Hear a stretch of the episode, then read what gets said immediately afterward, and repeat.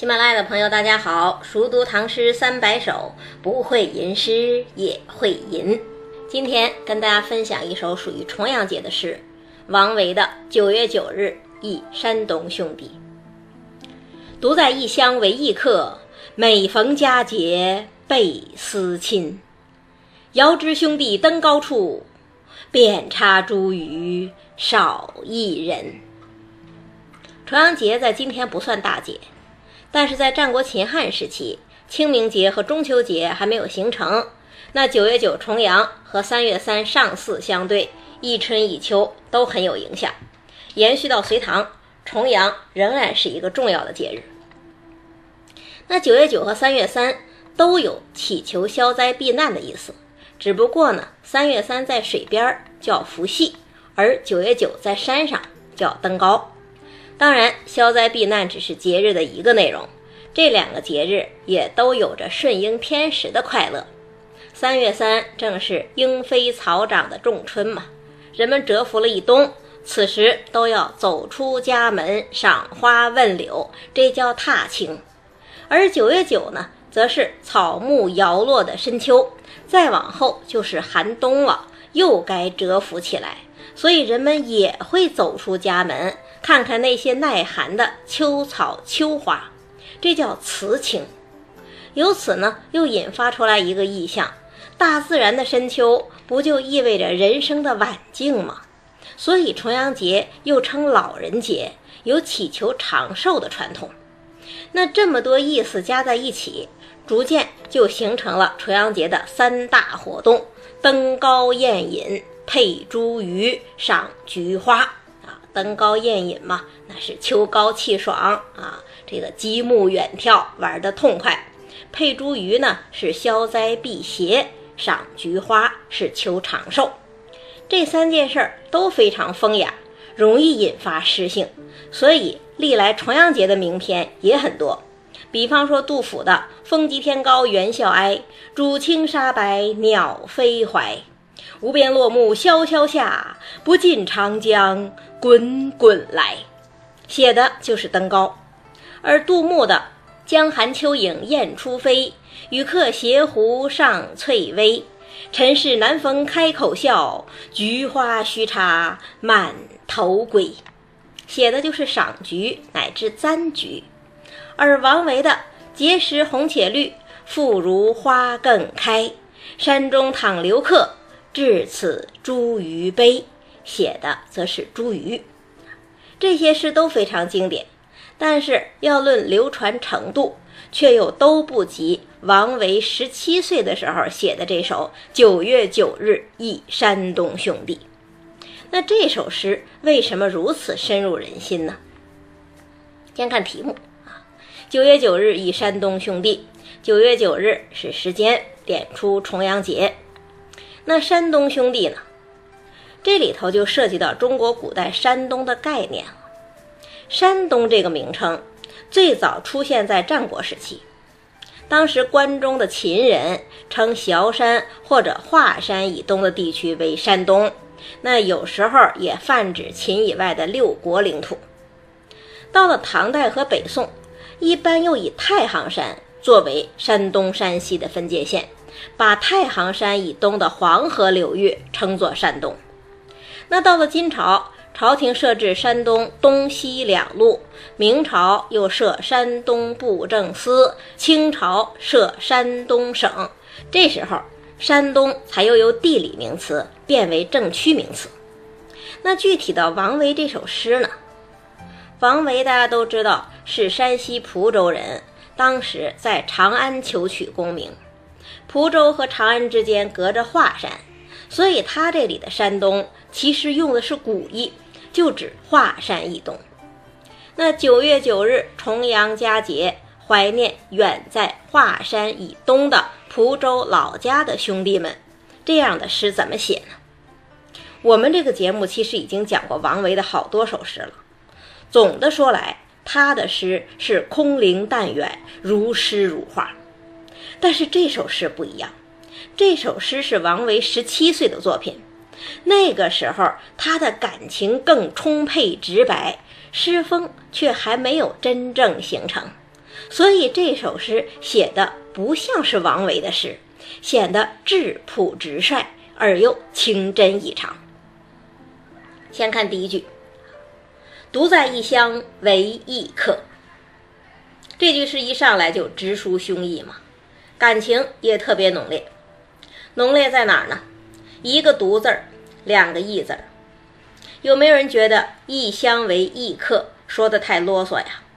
两个“异”嘛，“异乡为客”其实也够了呀。再配上“独”字，就是“独为异乡客”。然后我们可以把整首诗都调整一下，变成“独为异乡客，佳节倍思亲。兄弟登高处，差余少一人。”是不是也可以？其实也可以呀，但是呢。少了缠绵的诗意，异乡为异客，看起来是啰嗦，但其实是在反复咏叹这一个“异”字儿，反复强调着自己的格格不入。我就在那异乡啊，当着异乡的客人，眼睛里看到的，耳朵里听到的，甚至嘴里吃到的，全都和我的家乡不一样。我看别人都是异样的，想来别人看我也觉得异样吧。这种感觉让我不踏实，让我倍感孤独。那在这种情况下，我多希望身边能有一个人和我分担一下这种生疏感呢。可我偏偏是独在异乡为异客，陌生的环境，行之影单的少年呢。那有没有人想到自己刚刚上大学的样子呀？送行的父母已经回去了，新的朋友还没有交到，这个时候是不是感觉格外孤单？本来这所大学正是自己中学时代的梦想啊，大气的北京也罢，繁华的上海也罢，不都是自己心仪已久的地方吗？怎么真的到了这里，却只是觉得孤单和凄惶呢？我们刚刚说过，王维写这首诗的时候也只有十七岁，差不多就相当于大一新生嘛。而他从蒲州到长安，差不多也就相当于今天从各地到北京的样子。谁不是天之骄子？谁不曾挥斥方遒啊？可是呢，真到了静室独处的那一刻，还是会觉得孤单无助。这就是独在异乡为异客呀，真切的、毫不掩饰的道出了少年的乡愁。那下一句呢？每逢佳节倍思亲。这乡愁本来是时时缠绕的，可是生活总在继续呀。就拿如今的大一新生来讲吧，军训、上课、打水、打饭。忙着认识新同学，忙着适应新环境，忙碌的时候，乡愁自然而然的被压制着，被掩饰着。可是呢，一旦碰到一个触媒，这压抑着的感情就会喷薄而出。那这触媒到底是什么呀？佳节呀！中国所有的佳节其实都是团圆节，往年的这一天。自己不都是和家人在一起，吃着家乡的美食，说着动听的乡谈吗？如今却只有自己一个人了。每到这个时候，乡愁就像洪水一样滚滚而来，一下下、一波波的打击着游子的心。这就是每逢佳节倍思亲呐，几乎所有人都体会过。但是在王维之前，还没有哪一个人能用如此明白质朴而又如此凝练概括的语言描述过。所以这句诗一出来，就立刻征服了当时的诗坛，也征服了一代又一代中国人，成了代表乡愁的千古名句。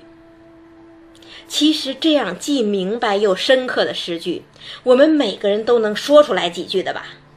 比方说，我们之前讲过的元稹的“贫贱夫妻百事哀”，甚至是慈禧的“可怜天下父母心”，都是由诗句演变出来的俗语啊。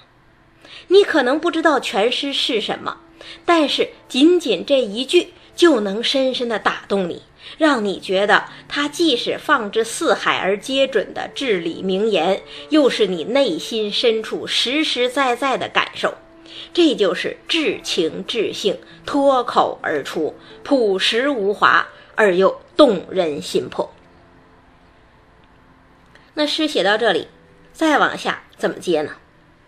说实在话，真不好接，因为警句已经出来了，再沿着这个路子往下走，难免画蛇添足。